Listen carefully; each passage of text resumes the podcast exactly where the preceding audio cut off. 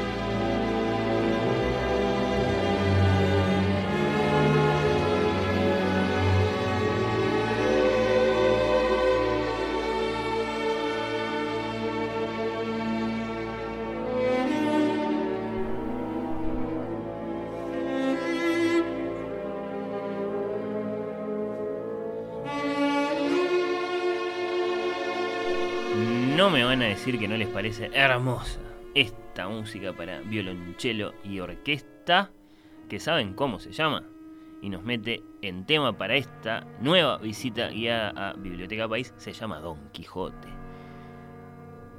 Y es uno de los más grandes poemas sinfónicos escritos por Richard Strauss. ¿Y por qué Don Quijote? Bueno, porque vamos a hablar un poquito más del premio Cervantes, siempre oportuna, siempre generosa Biblioteca País de Plan Ceibal reordena cada semana sus anaqueles más destacados y esta vez atenta a la noticia de que Cristina Peri Rossi ha ganado el premio Cervantes de 2021. Le va a tocar recibirlo, agradecerlo como es tradición el próximo 23 de abril. Bueno, pues no solo ha puesto a disposición entonces de sus visitantes, sus lectores, con gran protagonismo.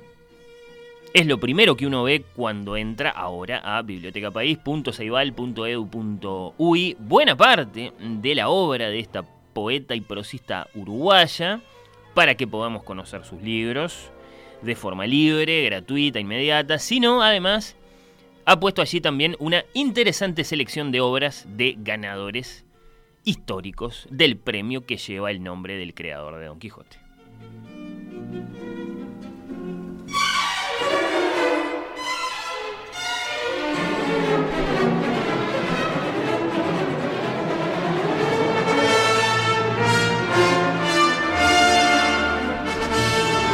Septiembre de 1975, el año de la muerte de Franco y el año de la creación en España por parte del llamado Ministerio de Información y Turismo del Premio Miguel de Cervantes de Literatura con el espíritu de ofrecer un reconocimiento oficial, estaba dicho así, a la creación literaria, en lengua castellana por supuesto, y a la notoriedad pública, ¿no?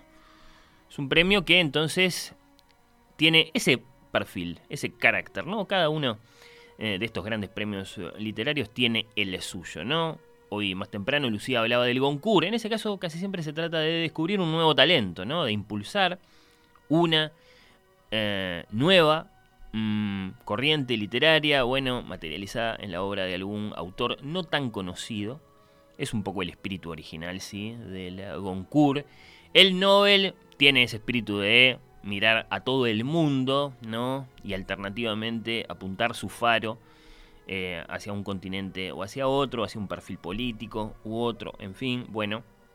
El Cervantes pide eso, ¿no? Grandeza literaria en lengua castellana y mucha notoriedad pública, ¿no? Una de esas eh, figuras particularmente influyentes. tienen que ser, si van a aspirar al Cervantes. El poeta Jorge Guillén fue su primer ganador en 1976. El cubano y barroco prosista Alejo mm, Carpentier fue el segundo en 1977. El honorable filólogo y poeta español Damaso Alonso fue el tercero.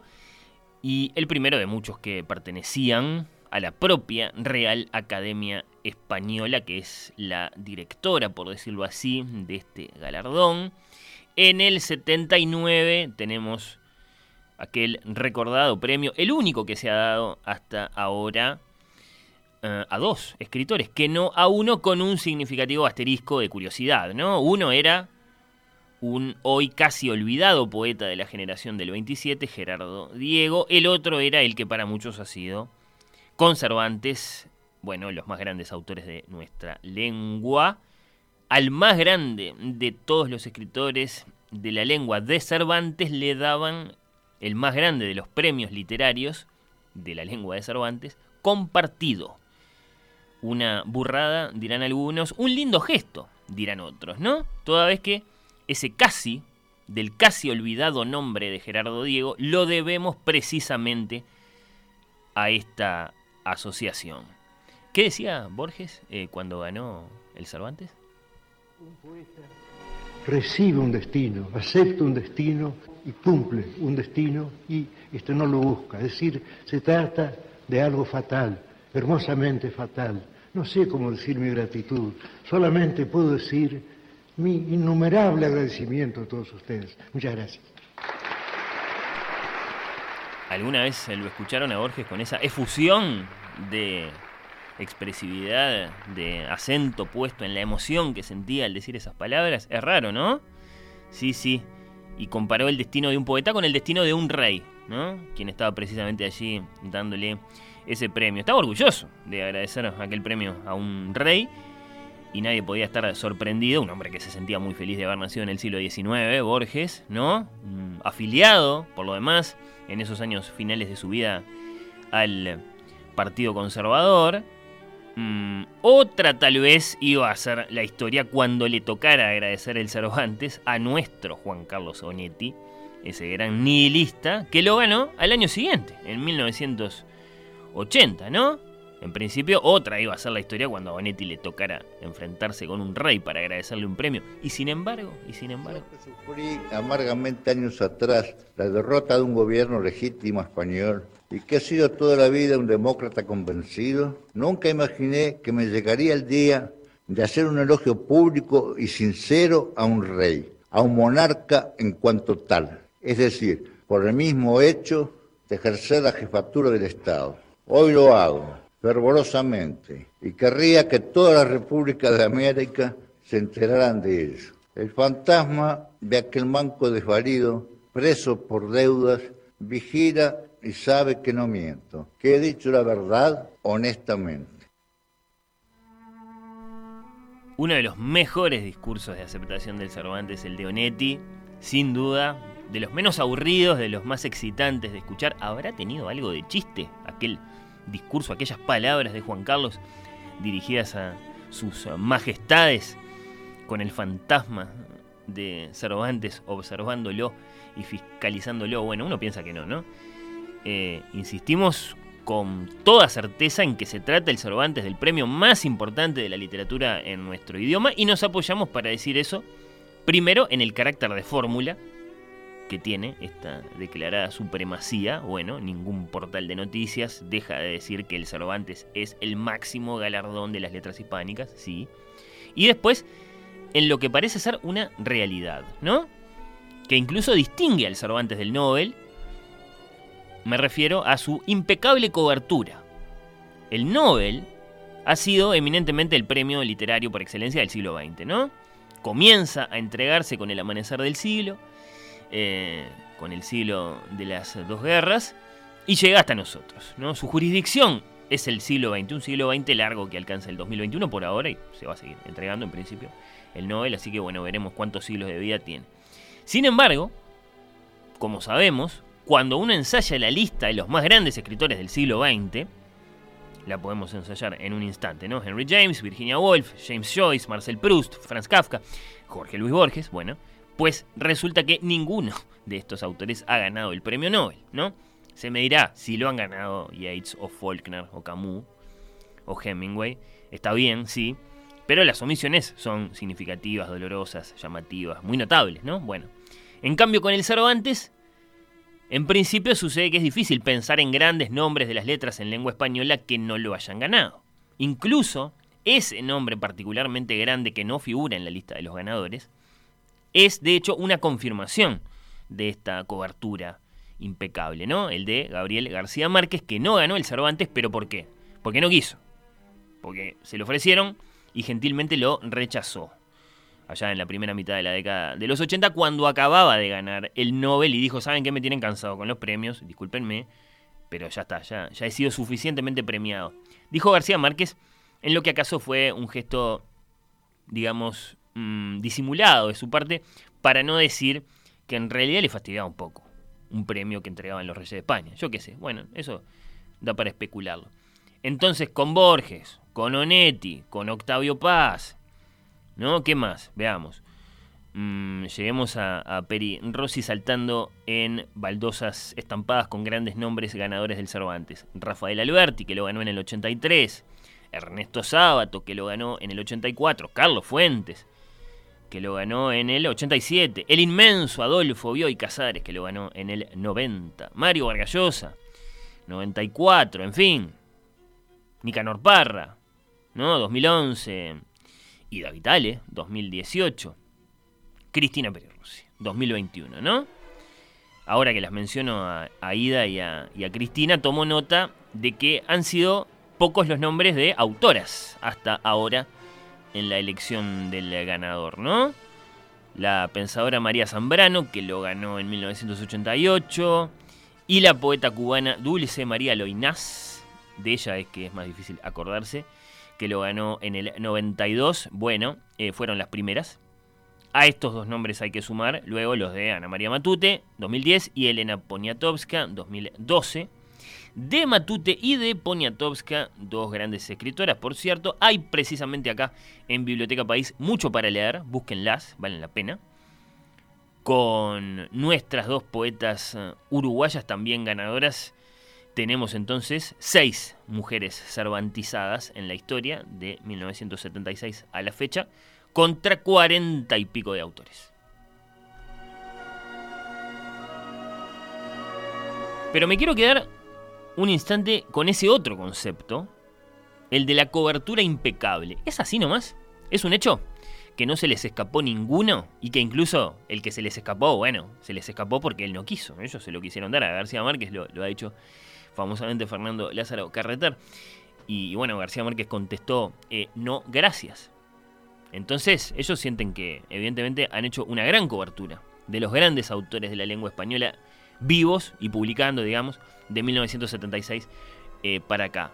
¿Es así? Es así nomás que es, que es, que es así de perfecta esa, esa cobertura. Y bueno, más o menos. Esa, esa es la respuesta, ¿no? Eh, más o menos. ¿No? Es más una idea que nos hemos hecho, una sensación. Si repasamos un poco, no lo ganó Julio Cortázar, por ejemplo, el premio Cervantes. Me van a decir, se murió antes de cumplir el premio 10 años. ¿No? No les dio tiempo. Eh, Cortázar a los académicos. ¿no? El Cervantes, como el Nobel, subrayémoslo, se da solo en vida. No tuvieron tiempo de dárselo a Cortázar. Puede ser. Otro dirá, no, bueno. Eh, se lo podrían haber dado, si no se lo dieron seguramente fue por comunista a Cortázar. ¿Qué sabe uno después de todo? Pero sigamos. Eh, Pablo Neruda, hablando de comunistas, tuvo la precaución de morir antes directamente de la creación del premio, así que ahí no tenemos un caso a estudiar. Mm, otra omisión disculpable, digamos, del Cervantes. ¿Qué pasa con Juan Rulfo, el mexicano que es un gigante? Murió en el 86. Ya tenemos 10 años ahí. No les dio el tiempo tampoco. Bueno, era menos Rulfo que Luis Rosales, por ejemplo. Bueno, quién sabe. ¿Qué pasa con Silvina Ocampo?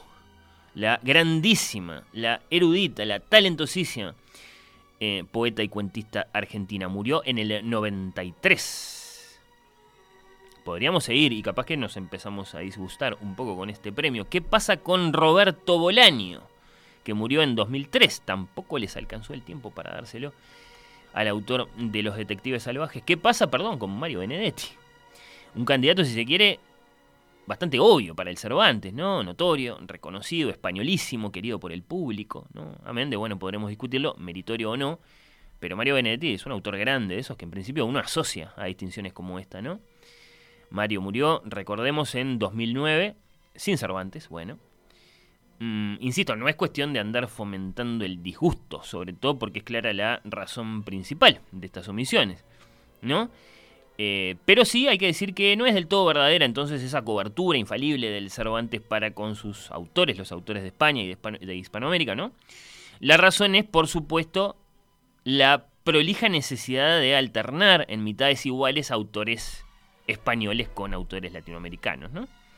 Para no hablar de otras prolijidades como la del año pasado cuando le dieron el Cervantes a Francisco Brines. No fue noticia en los portales uruguayos no con demasiado destaque al menos, un autor muy meritorio sin duda, pero cuyo principal mérito cervantino era evidentemente escribir en catalán, ¿no? Un mérito en todo caso más geopolítico que literario. Como sea, y mientras seguimos escuchando el maravilloso Don Quijote de Richard Strauss,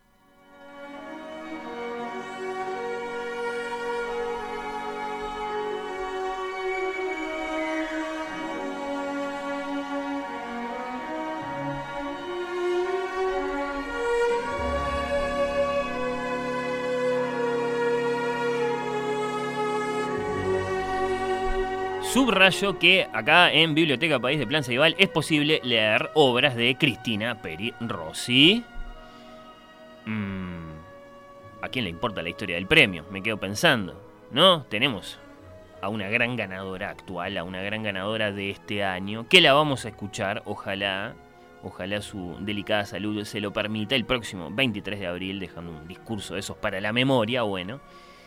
Mm, obras de Cristina Peri Rossi, además de obras de muchísimos otros ganadores y no ganadores históricos del Cervantes, del Cervantes, eh, todo perfectamente ordenado por los amabilísimos bibliotecarios de Ceibal, acá, sí, en nuestra biblioteca de la pantalla favorita. Todo lo que no te pude decir, habitaciones privadas, Te adoro y otros relatos, Arqueología amorosa, que es una antología poética, La insumisa, Julio Cortázar y Cris, Los amores equivocados, bueno, todo eso se puede leer en Biblioteca País de Plan Ceibal en un instante, todo libre, todo mm, gratuito. Ojalá, insisto, tengamos discurso de Cristina el año que viene, como siempre, va a ser eventualmente allá en la legendaria Universidad de Alcalá de Henares, de la mano del rey de España, Felipe VI, en el Paraninfo de esa institución. Y si nos despedimos para manejarnos un poco con el discurso de Ida Vitale, un par de años atrás, un pedacito, un pedacito nada más. Gracias por seguir acompañándonos en estas visitas guiadas a Biblioteca País. Con todo lo que las afirmaciones de Don Quijote, prudente y aún sabio, me reclaman de acatamiento, debo disculparle una afirmación que como suya podría ser aceptada sin más, que no hay poeta que no sea arrogante y piense de sí que es el mayor poeta del mundo. No es mi caso, puedo asegurarlo. Sin duda, Don Quijote no imaginó jamás que ese género femenino al que se considera por oficio llamado a honrar y defender pudiera caer en tan osada presunción. Y en eso estoy segura que acertó.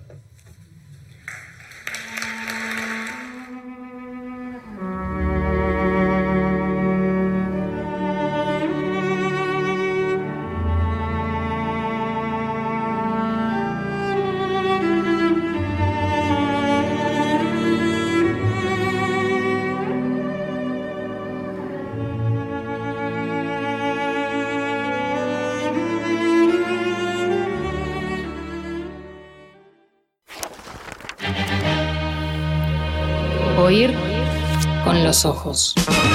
La quinta.